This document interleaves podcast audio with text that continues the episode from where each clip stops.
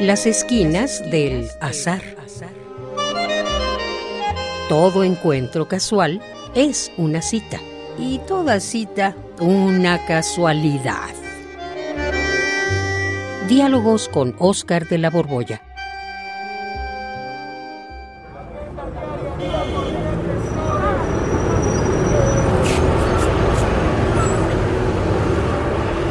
Ay, ay, ay, ay, ay. Pero qué raro. Veo a Oscar caminar cabizbajo, meditabundo. Parece como que está preocupado. Y a mí me preocupa que él se preocupe. Me le voy a acercar. Oscar. Oscar. Oh, ah, ah, hola. Ah, oye. Perdón, es que no me atrevía a abordarte, mi querido Oscar. Te ves como apesadumbrado. ¿Qué te pasa? ¿Tienes algún problema? Mm, hola, Juan. Qué gusto encontrarte. No, pues no, no, no, no me pasa nada. Más bien le pasa al mundo. Son, Ah, son claro. muchos los asuntos que andan mal por aquí, por allá, por acullá. Uy, al mundo. Pues que la guerra, los bombardeos, el hambre, la inseguridad, ¿o qué? Sí, Juan, todo eso me preocupa, pero hay algo que empeora este de por sí terrible panorama. Algo en la sociedad que además de las desgracias que mencionas, hace que todo se torne todavía peor. Ay, caray, o sea, algo que empeora a la guerra, que de por sí es terrible, algo que empeora la inseguridad, que en sí misma es muy preocupante. Sí, Juan, algo que empeora todos los problemas, pues dificulta de un modo bárbaro poder solucionarlos. Ay, pues ¿qué andas viendo, mi querido Oscar? ¿Qué es lo que empeora los problemas? Pues mira, es un factor que en algún sentido parece no tener importancia, pero si te fijas bien, es lo que empeora todo. Sí, pero ya dime, dime, ¿qué es? ¿Cuál es ese mal de males que empeora todo, Oscar? Pues nada menos que la polarización. Caray, la polarización. Ay, ¿a poco la polarización te parece más mala que la guerra? No, Juan, no, no es que la polarización me parezca peor que la guerra. Lo que te estoy diciendo es que empeora la desgracia de la guerra, empeora la desgracia de la pobreza. Todo problema es mucho peor con polarización. Porque mira, cuando la gente está polarizada, no oye lo que dice el otro bando. Y sobre todo cuando mira, eh, mira como anteponiendo una máscara a todo lo que hay en la realidad. Es una máscara que hace que primero vean si eh, uno es de los suyos o es de los enemigos. Y eh, es que los problemas son sociales y entonces pues tienen que darse mediante un entendimiento social. La solución de los problemas es siempre una solución de todos. Mira, te lo digo con una metáfora musical. La solución es necesariamente armónica Ajá. y los desencuentros tienen que armonizarse. Ah, ya, ya, ahora sí te entiendo. Y es cierto lo que dices. La gente está, tienes razón, polarizadísima. Las cosas son blanco o negro nada más, todo o nada, a favor y en contra, absolutamente y sin matices.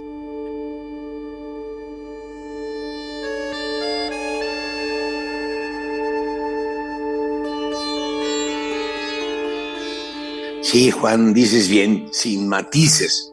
Y, y, pues es terrible, pues el mundo es visto conmigo o contra mí. Y esto deforma la mirada. Ya no se ve al otro para ver si es inteligente, buena persona, guapo, sino si está conmigo o en mi contra. Y pues esto invita a todos a que pues tengamos que pues dejar nuestros pues nuestra individualidad y, y tenemos que masificarnos o de un lado o del otro. No hay espacio para ponderar, para pedir y conceder, para negociar, para ver más allá del conflicto. Sí, parecería que no se pueden poner peros o matices a ninguna de las posturas encontradas, porque de inmediato te tachan de tibio y entonces te apedrean por igual desde los bandos encontrados, de un lado o del otro. Bueno, ¿y tú por qué crees que estamos así de polarizados? ¿Qué nos pasó como sociedad? Y no me refiero solo a México, creo que en este tenor andan las cosas en todas partes. Sí, Juan, yo también percibo un clima de polarización mundial, lo que significa que el mundo pues está fanatizado. Pues si uno se pone a revisar hasta qué punto unos tienen razón y luego hasta qué punto los otros también tienen sus razones y busca encontrar pues un lugar no neutro, sino ponderado, se le van a uno encima. Sí, sí, sí, pero Tú, en lo personal, ¿qué hipótesis propones o tienes para explicarte este fenómeno? Uy, Juan, pues ahora sí me la pones difícil, pero mira, platiquémoslo. Mm, a ver, mira, para empezar, creo que los encontronazos, pues no son nuevos. Siempre ha habido bandos y puntos de vista contrarios. Quizá lo nuevo es, primero, lo generalizado del problema de la polarización pues no solo son los a favor o en contra de Rusia o de Ucrania, de Israel o de Palestina, sino la polarización entre hombres y mujeres, izquierda y derecha, etcétera, un larguísimo etcétera. Y, segundo, lo absolutamente extremo de estos antagonismos, porque están radicalizados además. Eh, cada grupo está convencido de que tiene toda la razón y todo el derecho. O sea, creen estar en la posesión absoluta de lo correcto y en cambio al otro pues lo ven así como que le falta toda la razón, todo el derecho, no tienen nada en común. Sí, pero ¿por qué crees que se está dando este fenómeno? Pues te digo que sería muy difícil contestar por qué las cosas han llegado a este momento, pero sería muy fácil decir, por ejemplo, que ha habido una especie de arribo a un momento de inflexión sin retorno, que llegamos a un punto de quiebre por acumulación de agravios, y aunque esto en alguna medida es cierto, creo que hay un factor tecnológico que está resultando decisivo.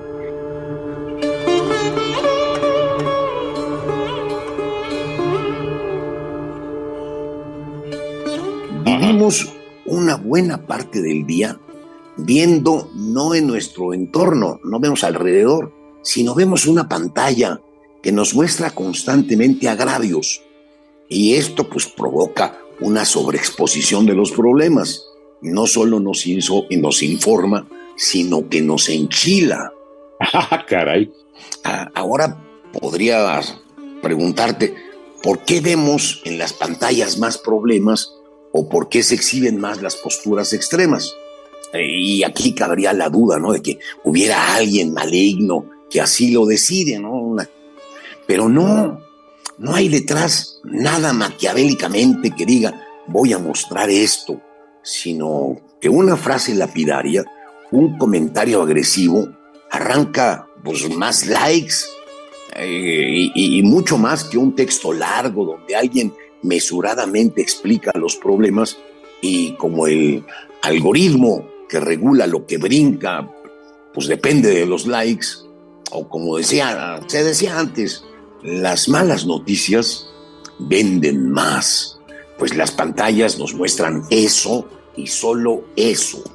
Y además, esto también lo regulan los algoritmos de las redes sociales, del Internet. Lo que vemos es lo que se parece a lo que hemos buscado antes a lo que nuestros amigos buscan. Y entonces pues aparece siempre en la pantalla lo que corrobora nuestro punto de vista. Es lo que se ha llamado el efecto burbuja. Cada quien vive encerrado en un cuarto de espejos con aquello que piensan como él, que quieren como él, que desean lo que uno desea. Y entonces pues el resultado es lo que estamos viendo, que todo el mundo anda enchilado y además convencido Mm, de que no hay más punto de vista que el suyo.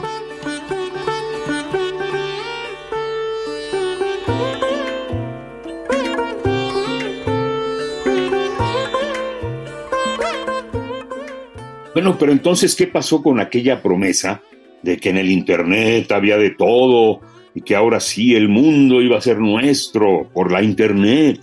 Pues el problema es que efectivamente en el Internet hay de todo, pero pues no nos tomamos el trabajo de buscarlo y, lo primero que el Internet nos ofrece es lo que el algoritmo nos da.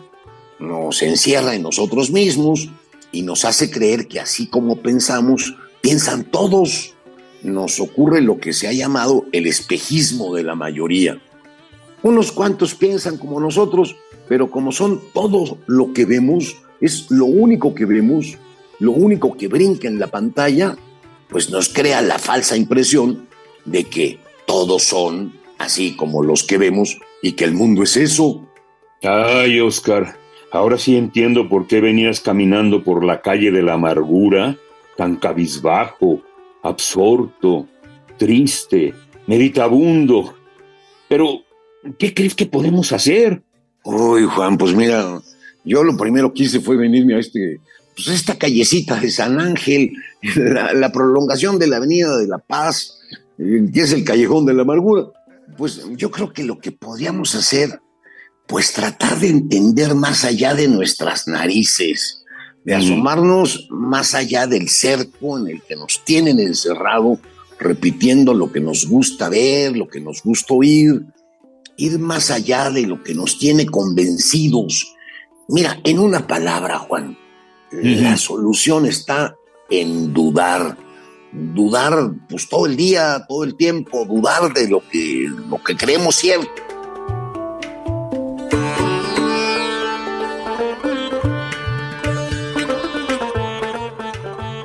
¿Sabes qué? Nos están dando una manipulada y nos están llevando no por este callejón de la amargura, sino por la calle de la desgracia. Bueno, pues vámonos ya. Vámonos de aquí.